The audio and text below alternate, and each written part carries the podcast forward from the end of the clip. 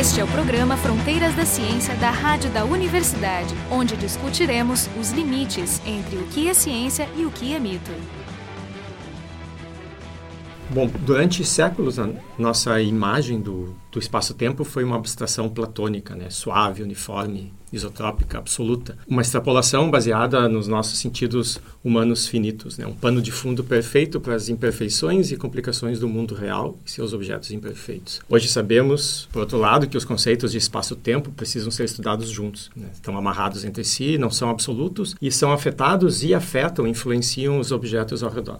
É, de fato, né, se a matéria no universo não é distribuída de maneira homogênea uniforme, o espaço-tempo ao redor se deforma e, em contrapartida, também afeta essa própria matéria. Então, hoje a gente vai conversar um pouco sobre essas questões, em particular sobre o que é o tempo. E o nosso convidado é o Jorge Matzas, do Instituto de Física Teórica da Unesp. E conversando com ele, o pessoal aqui, eu, Jefferson Arenzon e o Marco de Arte, os dois do Departamento de Física da URGS. Jorge, um dos grandes gênios do século XX, Douglas Adams, disse que o tempo é uma ilusão. Então, afinal, o que é o tempo? Bom, o tempo ele reflete o fato que os observáveis, a natureza, ela muda. Então, para eu ilustrar isso, eu diria o seguinte: imagine um universo em que nada mudasse. Então não haveria nenhum sentido em se falar do tempo. Então o tempo pode ser visto é, como se fosse uma parametrização de uma das dimensões daquilo que nós chamamos de espaço-tempo, assim como as coordenadas do espaço, elas parametrizam aonde as coisas acontecem. É um fato de que a gente não precisa definir coordenadas numa região para a gente poder fazer física, da mesma maneira que a gente não precisa dizer exatamente onde fica o Beira-Rio para que o Beira-Rio esteja lá. O tempo é algo parecido. A gente pode fazer física, em princípio, sem se falar de tempo, se a gente fosse capaz, de uma maneira eficiente, de relacionar eventos anteriores com eventos posteriores de alguma maneira eficiente. Mas sendo isso muito difícil, tão difícil quanto você indicar o local da consulta com o seu médico sem saber qual é o endereço dele, simplesmente dizendo que ele está a 10 metros da padaria tal e a 20 metros ao norte da, do posto de gasolina tal. Então, o tempo é uma maneira conveniente de você parametrizar essa dimensão que define a mudança dos eventos anteriores em relação aos posteriores. Ou seja, ou a gente tem um parâmetro ou a gente tem uma linha que concatena eventos. Ex exatamente. Então, porque isso define bem o problema no sentido que ele só pode ser re respondido dentro de uma teoria de espaço-tempo. Então, dentro da teoria de espaço-tempo de Aristóteles, em que você tinha um, um, espaço absoluto e um tempo absoluto, e você tinha também um referencial absoluto, que era daqueles observadores parados na Terra, a resposta para isso, do que é o tempo, de como parametrizar, portanto, a evolução do, dos observáveis, que nós cientistas medimos, seria uma resposta. Só que a melhor resposta, salvo especulações e teorias ainda não existentes, a melhor teoria que nós temos de espaço-tempo onde essa pergunta deve ser respondida é a teoria do espaço-tempo de, de Einstein, que, como você disse no início, é uma teoria que tem dois aspectos absolutamente não triviais. O primeiro aspecto, que foi descoberto em 1905, é o aspecto de que o espaço é, e o tempo isoladamente eles não fazem realmente um sentido absoluto. O que faz sentido absoluto é uma concatenação do espaço e do tempo, naquilo que nós chamamos hoje em dia de espaço-tempo. Nesse espaço-tempo, que é algo absoluto, aí sim nós podemos ver como que diferentes observadores extraem seu próprio conteúdo de espaço e seu próprio conteúdo de tempo. Nesse sentido, a gente pode dizer que o tempo, cada um tem o seu tempo. A ideia aristotélica do, do tempo absoluto, ele significa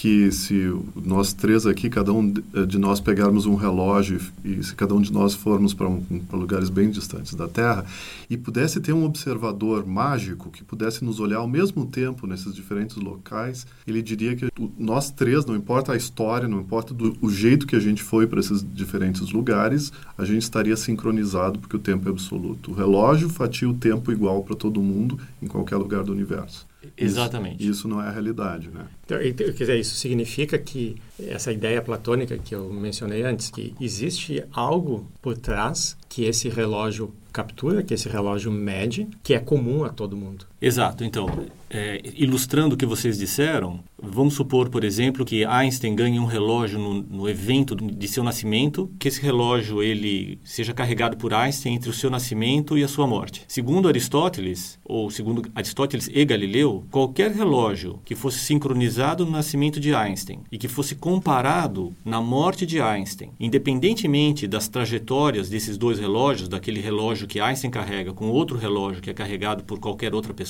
no final da vida de Einstein, no dia da morte, os dois relógios continuariam marcando o mesmo intervalo temporal. Então, nesse sentido, o tempo é absoluto. Mas o que Einstein mostra em 1905 é que não é assim.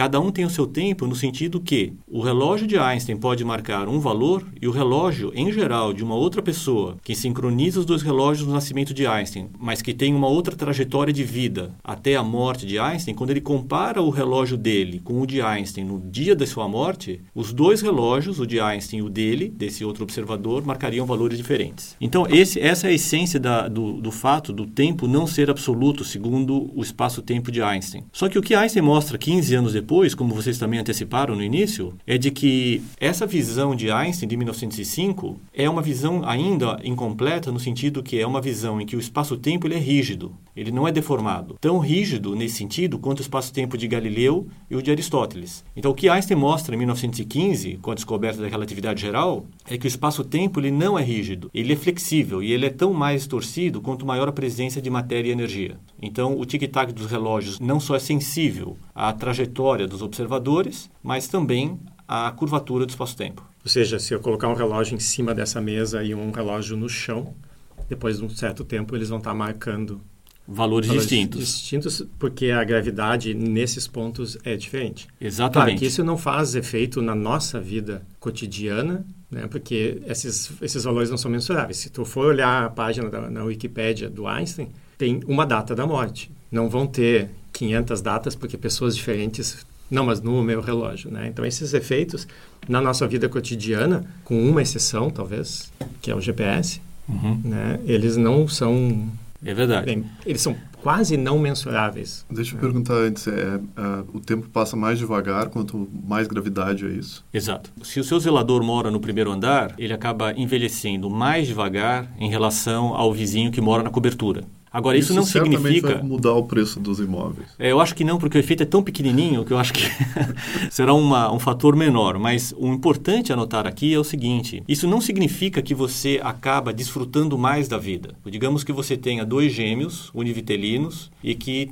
a biologia, a genética dele faça com que ele viva 90 anos segundo os seus próprios relógios eles morrerão quando o relógio deles marcar 90 anos depois do seu nascimento. Agora, o que a relatividade está dizendo é que, relativamente, o gêmeo que mora na cobertura morrerá antes do que o gêmeo que vive na Terra. É uma vantagem relativa, não é uma vantagem absoluta, digamos assim. O efeito ele é amplificado pelo diferencial de gravidade sentido pelos dois, né? Então, Exato. No filme Interestelar isso fica bem evidente porque eles estão num planeta que orbita um buraco negro. Então a diferença entre a pessoa que ficou em órbita e a equipe que desceu no planeta, que ficou mais próximo do buraco negro, é de algumas horas para o pessoal no plano da superfície e algumas décadas para quem ficou na nave, né? Mas para nossa diferença aqui de de gravidade isso é. é, é exato. Como você disse anteriormente, eu acabei não respondendo. É desprezível para quase tudo. Bom, antes de mais nada, todas essas observações, por mais exóticas e surpreendentes que possam parecer para a maior parte das pessoas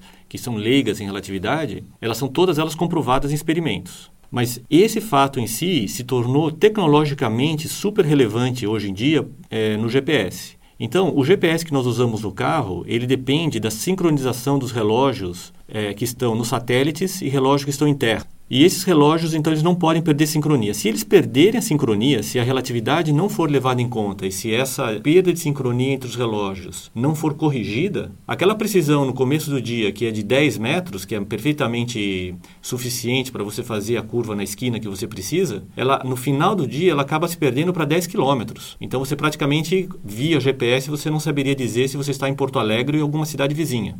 A, a relatividade geral, ela foi formulada, né, que nem tu disseste, há mais de 100 anos. Nesses 100 anos, ela teve inúmeros testes. É o mais recente, mais espetacular, né, com a detecção das ondas gravitacionais. Mas, especificamente sobre essa questão do, do tempo local, da, da dilatação do tempo. Qual foi o experimento que realmente acabou com todas as dúvidas assim e que mostrou pela primeira vez ou mais efetivamente a realidade da, da relatividade? Olha, não me conste que tivesse havido um experimento de dilatação temporal que tivesse sido, digamos, o experimento paradigmático. Posso citar alguns experimentos que foram feitos. Por exemplo, na década de 60, se não me engano, é, em Harvard, foram testados dois relógios atômicos, a dissincronia, a perda de sincronia de dois relógios atômicos colocados um no topo de uma torre e outro na base da torre. Um outro experimento foi quando colocaram um relógio atômico, também muito preciso, dentro, dentro de um avião que circunnavegou a Terra e foi comparado com outro relógio que foi deixado em terra. E um também muito interessante, que foi um dos primeiros logo no início, é o seguinte: é, se usou núcleos instáveis. Então, o que, que, é isso? Você tem alguns núcleos que eles são raios cósmicos que chegam na Terra, e esses raios cósmicos formados por núcleos que são instáveis muitas vezes, eles desintegram em outras partículas. Quando você coloca esse núcleo, então, é, parado em cima da mesa e mede quanto tempo ele leva para desintegrar, você obtém um resultado, e esse é o resultado que é o tabelado. É, o é tempo... Tipo como se ele tivesse um relógio interno Isso. que quando passasse de um certo momento crítico ele se transformava. Exato, e ele morre, digamos Isso. assim. Aí o que, que se, que, o que, que se notou? Se notou o seguinte, que quando esses átomos eles vinham em raios cósmicos com enorme velocidade, eles levavam um tempo maior para desintegrar segundo os relógios em terra. Então, mostrando o seguinte, que os relógios, o intervalo temporal extraído por diferentes observadores entre dois eventos, por exemplo, a entrada da partícula na atmosfera e a desintegração dela, vai depender do observador. E existe algum experimento que mostre alguma discrepância da, da teoria? Nenhuma. A relatividade geral, tanto quanto a mecânica quântica, ela tem passado com A mais por todos os experimentos pelos quais elas têm sido submetidas. E quando a gente junta as duas coisas?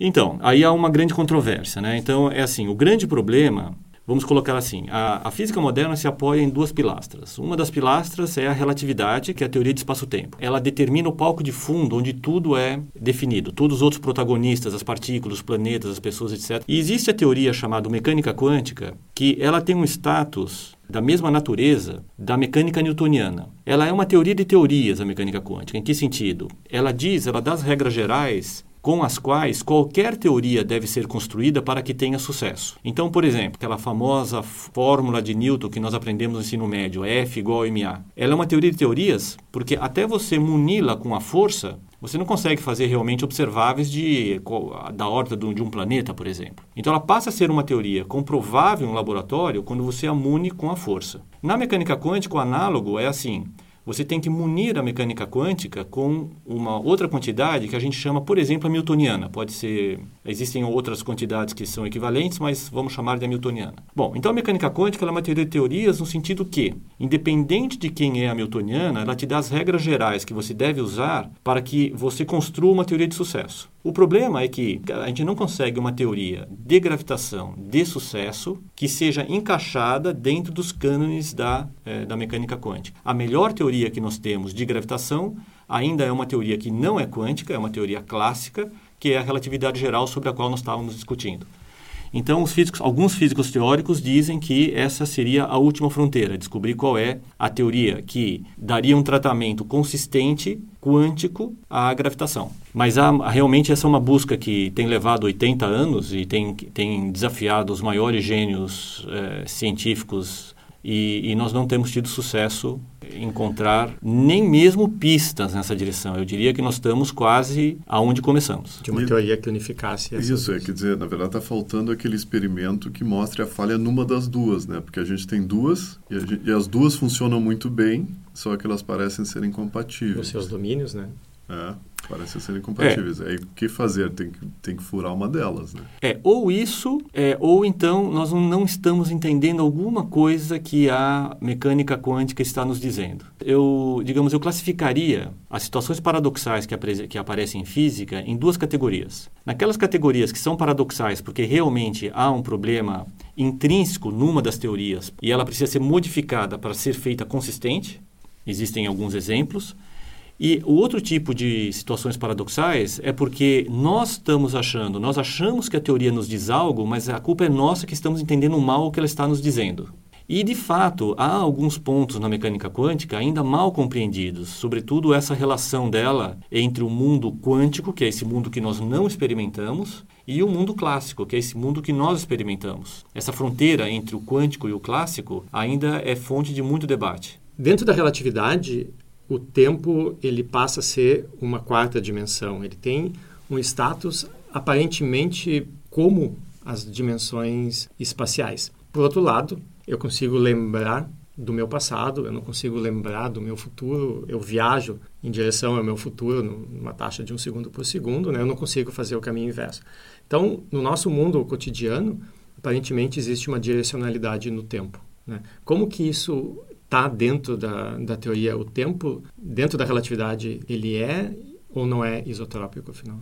Então, essa é uma, uma questão que vem, é, que tem surgido, né? E algumas pessoas têm colocado esse problema, que está relacionado com o seguinte: todas as nossas equações fundamentais da natureza, elas não privilegiam uma direção temporal. Então, microscopicamente, em, em, em, termos fundamentais, as teorias elas são reversíveis por reflexões temporais. Por outro lado, ninguém lembra do futuro, todo mundo lembra do passado. Então, como conciliar esses dois fatos? Bom, eu tenho uma visão simplista, talvez, sobre isso, é, que é a seguinte: novamente, vendo a física moderna como sendo formada por duas pilastras, uma que é o espaço-tempo e a outra que são as teorias que são definidas sobre espaço-tempo, a resposta à sua pergunta, a resposta à nossa pergunta de por que não lembramos do passado, de por que existe uma seta que aponta para o futuro, é resolvida simplesmente dizendo o seguinte: quando o espaço-tempo ele é definido,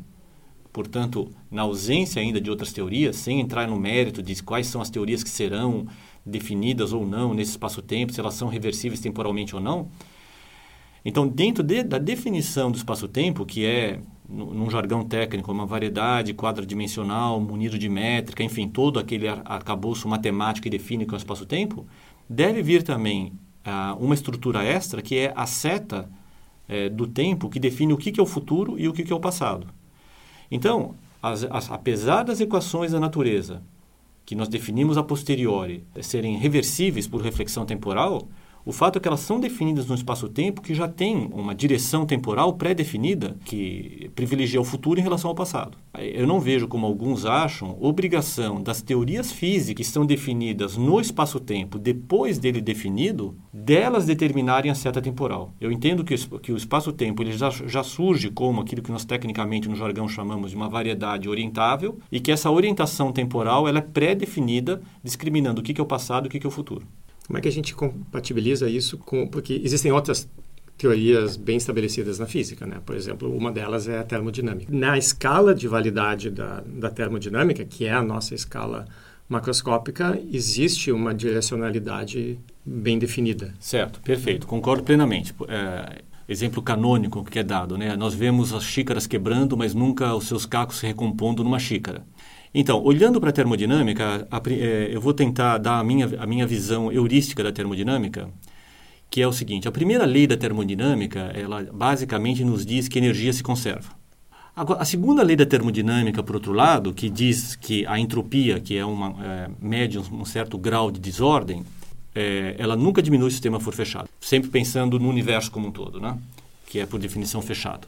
Muito bem. Então, o que, que, isso realmente está nos dizendo? Sistemas que podem ser tratados pela termodinâmica têm estados de equilíbrio e que os estados de equilíbrio, quando você relaxa condições de contorno, tendem a outros estados de equilíbrio mais prováveis porque existem mais estados microscópicos que correspondem àquele mesmo estado macroscópico. Então, eu entendo o seguinte, que a termodinâmica só nos dizendo o seguinte, ela fa faz com que o mundo caminhe para um estado de maior probabilidade. E o estado de maior probabilidade é o estado de maior desordem. Eu ia mudar para uma é. pergunta mais de divulgação mesmo, mas tá, a gente sabe que toda essa questão da reversão temporal, mas aí a minha questão é, é possível o tempo ir para trás em alguma situação física no universo? Existe essa possibilidade? A gente pode ter chance de viajar para o passado? Essa é uma pergunta muito interessante, por mais é, ficção científica que ela possa soar no primeiro momento, Pelo seguinte, quando a gente olha para as equações da relatividade geral, a gente percebe que a relatividade geral não proibiria, em princípio, viagens para o passado. É, deixa eu tentar ser concreto aqui. Então, em princípio, a relatividade geral não proibiria a seguinte situação: eu visse o meu eu mais velho entrar por essa porta do estúdio onde estamos gravando, me cumprimentasse e fosse embora. Isso é possível. Ah, não, não, a relatividade geral não proíbe isso. Contudo, como nós dissemos anteriormente, a relatividade geral ela não foi ainda combinada de uma maneira completa com a mecânica quântica. Mas existem é, combinações parciais da relatividade geral, da teoria de gravitação, com a mecânica quântica, dentro de uma teoria que é efetiva, chamada teoria semiclássica da gravitação ou teoria de campos em espaço-tempos curvos. Quando você adiciona, então, esses ingredientes extras da mecânica quântica à relatividade geral, ainda desse contexto semiclássico, você percebe o seguinte, que tudo indica que antes de uma máquina do tempo ela poder ser usada, flutuações de vácuo deveriam destruí-la, porque notem, o vácuo quântico não é como o vácuo clássico, ele é terrivelmente violento, partículas virtuais ficam surgem, se aniquilam continuamente. Podemos pensar heuristicamente assim. Você não vê essas partículas porque elas são virtuais, mas elas carregam energia e essa energia curva o espaço-tempo. E esse vácuo ficaria tão louco ao redor de uma máquina do tempo que criaria tanta energia que destruiria a máquina antes que ela pudesse ser usada para mim parece muito abstrato isso, assim, parece mesmo solução de filme, né? Não, Mas é. É, do ponto de vista teórico, eu não consigo ver o caminho para chegar nessa conclusão. Uma máquina do tempo, ela envolveria naturalmente uma uma concentração muito grande de energia, a princípio? Não. não? É, a... é porque eu fico pensando, eu estou construindo a minha máquina do tempo que nem no livro do H.G. Wells, que na minha máquina tem polias, tem, tem engrenagens, aí eu não, não entendo por que, que a energia do vácuo ia destruir a minha máquina se ela não destrói o meu carro. Certo. Pelo seguinte, porque uma máquina do tempo exigiria uma energia completamente diferente de qualquer energia clássica que nós estamos habituados. O que, que seria essa história de energia do vácuo? Né? Se você coloca duas placas metálicas paralelas, muito próximas uma, uma da outra, e se a massa for desprezível e elas forem descarregadas, elas não vão se atrair classicamente.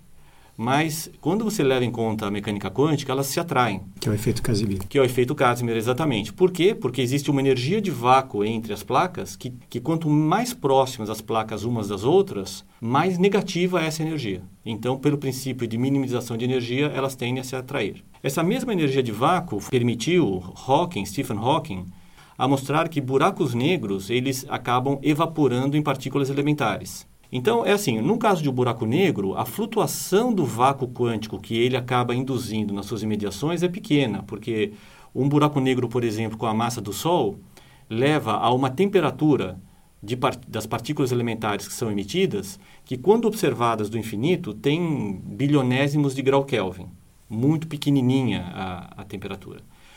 Uma máquina do tempo levaria a uma flutuação do vácuo gigantescamente maior, tão grande que acabaria destruindo a própria máquina. É como se a energia de vácuo entre as placas de Casimir que nós acabamos de comentar fosse tão intensa que acabasse curvando tanto o espaço-tempo ao seu redor que destruísse as placas. Como tu colocou, parece uma questão tecnológica. Então, me parece que a gente primeiro precisa dominar a tecnologia de como controlar um buraco negro para depois tentar passar para a máquina do tempo? Essa é a ordem das coisas? Buracos negros não levam a máquinas do tempo. Ah, não, não, digo... Mas eu tinha, eu tinha, lido em algum lugar que levariam, né? Que passando perto do buraco negro, mas isso não é verdade. Não, não. Não, não reverte o tempo. Não, não reverte o tempo. Uhum. Então, o, o, problema é que a, esse teorema é bastante geral e mostraria, assim, que qualquer máquina do tempo compacta leva, seria destruída pela energia que ela mesma engendraria na, em sua construção. E eu digo mais, assim, se máquinas do tempo elas fossem, é, existissem, é, isso levaria a grandes problemas. Por exemplo, para manter a consistência lógica do universo, eu, a, o universo me proibiria, de alguma maneira, de eu entrar nessa máquina do tempo, voltar para quando minha mãe tinha quatro anos e matá-la antes dela me conceber. Isso porque isso tornaria o universo inconsistente. Poderia ter desdobramentos dentro, pelo menos, da, do imaginário da ficção científica. De multiverso. É, não, mas, mas, assim, os multiversos, é, de, de alguma maneira, você não pode ter nenhum universo auto-inconsistente. Quer dizer, só seria possível em linhas fechadas, né? Então, linhas de tempo fechadas teriam que manter o universo consistente. Sim. Certo? Então, por exemplo, se eu visse o meu eu entrando aqui por essa sala, me cumprimentando e indo embora, isso me obrigaria a, em algum momento no futuro, voltar para essa sala agora como meu eu mais velho, encontrando o meu eu mais novo, que sou eu, me cumprimentasse e fosse embora, para manter tudo autoconsistente. Sim, sim. Né?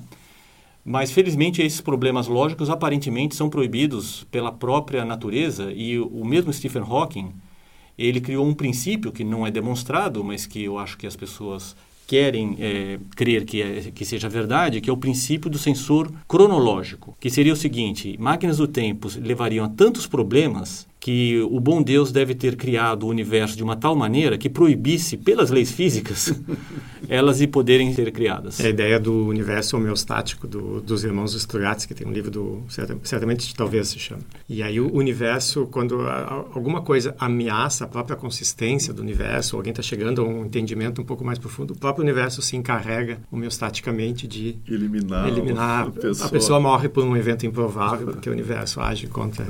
Mas agora sobre a natureza fundamental do tempo. Existe um livro do, do Alan Lightman, que são os sonhos de Einstein, né? Que o Einstein lá desenvolvendo a sua teoria e aí ele está no escritório de patentes, ele está né, exausto, ele baixa a cabeça, dorme. Cada vez que ele dorme, ele sonha com um conceito diferente do tempo, né? Um tempo circular. Ou cada capítulo do livro é a exploração desses conceitos alternativos. Existe hoje algum consenso ou algum debate sobre qual seria a, a essência última do tempo? O tempo é contínuo? O tempo é discreto? Eu acho que a resposta à pergunta do que é o tempo, ela só pode ser dada dentro do contexto de uma teoria. A melhor teoria, como nós dizíamos lá no começo, de espaço-tempo é a teoria de gravitação, a teoria da relatividade geral de Einstein, de 1915. Então, olhando para essa teoria, a resposta eu acho que é única. Tempo é o que relógios honestos medem. Então, eu preciso aqui dizer o que é um relógio honesto. Relógios honestos são aqueles que, quando caminham juntos, eles não atrasam e nem adiantam, eles mantêm o seu tic-tac, independente de sua história passada. Então funciona mais ou menos assim. Digamos que algum de vocês coloque uma caixa de relógios ditos honestos é, aqui e vocês peçam para eu eu separar quais são realmente honestos daqueles que parecem apenas honestos. Porque notem, não basta que os relógios eles mantenham o tic-tac deles de maneira sincronizada. Vocês poderiam, por exemplo, pregar uma peça apresentando vários relógios que mantêm o seu tic-tac, mas um tic-tac cada vez sucessivamente mais lento, de maneira que, se for muito, muito lento, eu não consiga perceber esse tic-tac. Como diferenciar isto de um relógio dito honesto? Quando eu não tenho, em princípio, à disposição, vocês não me dão à disposição nenhum relógio padrão dito honesto. Muito bem. Então, como que eu faria para separar os honestos dos não honestos? Eu pegaria um relógio na minha mão esquerda, o outro relógio na minha mão direita. Eu faria movimentos com esses relógios que, que eu seguro com a minha mão de maneira arbitrária. Então, por exemplo, a minha mão esquerda vai para cima, da direita vai para baixo, para a direita. E depois de um certo tempo, eu coloco novamente os dois juntos. Porque tu está supondo que esse movimento vai alterar a passagem do tempo de maneira diferente. Diferente. Cada um deles. Exatamente isso. Se esses relógios, é, de, independente da história passada deles, fizerem tic-tac, tic-tac, tic-tac em passo, independente do que eles marcam no momento que eu coloco eles juntos. É que eles podem estar desincronizados, mas não te interessa isso. Te Exato. interessa o tamanho do tic e do. Exatamente, exatamente isso. Então, esses dois relógios serão honestos. Então eu coloco na caixa dos honestos. Se eu encontro outros dois relógios honestos, eu tenho certeza, posso direto colocar esses outros dois relógios honestos, porque eu sei que não só eles serão honestos dois a dois, como serão os quatro honestos entre si. E assim por diante. Um problema surge se vocês me derem uma caixa sem nenhum relógio honesto, ou pior, com apenas um relógio honesto. Porque aí eu teria que dar uma prescrição diferente, mas isso eu vou deixar para uma próxima entrevista porque é um pouco mais complicado. Existe um debate, por exemplo, se a, a natureza do tempo ele pode ser discreto ou não? Se uma teoria de gravitação quântica for descoberta, uma teoria de gravitação que satisfaça os cânones da mecânica quântica, isso impactará, provavelmente, ou talvez deixe ser um pouco mais fraco, possivelmente impactaria sobre o que, que nós entendemos como espaço e tempo. Algumas pessoas especulam, e aí é mais um ato de fé do que outra coisa, de que um dos impactos seria que, assim como a mecânica quântica mostrou que certas outras quantidades vêm em pacotes, em pacotes quantizados da mecânica quântica, o tempo, o passar do tempo, também seria em intervalos quantizados. Haveria um intervalo mínimo, intervalo temporal mínimo, abaixo do qual você não poderia decompor o tempo. Mas, neste momento, eu acho que tudo isso são especulações selvagens, são mais atos de fé do que outra coisa. Sim, acabou de sair na Nature que uma que eles estão conseguindo fazer microscopia com uma câmera fotográfica ultra rápida que cada frame é 100 phantom segundos. Isso realmente são pacotes de intervalos temporais pequenos, mas aqui nós estamos falando de pacotes da ordem de 10 a menos 33 é, segundos. Então, uma sim. fração de fração de fração de fração de fração disso. Sim, sim. muito abaixo de muito qualquer abaixo esperança de é, medição é. Não, 100 né? phantom segundos. Exato. Então, hoje, matando um tempo aqui com a gente, o Jorge Matzas, do IFT da Unesp, e, simultaneamente, com ele, né, eu, Jefferson Arenzon. Não, não é claro que a gente está simultâneo, claro. E o Marco de Arte, ambos do Departamento de Física da URGS. O programa Fronteiras da Ciência é um projeto do Instituto de Física da URGS.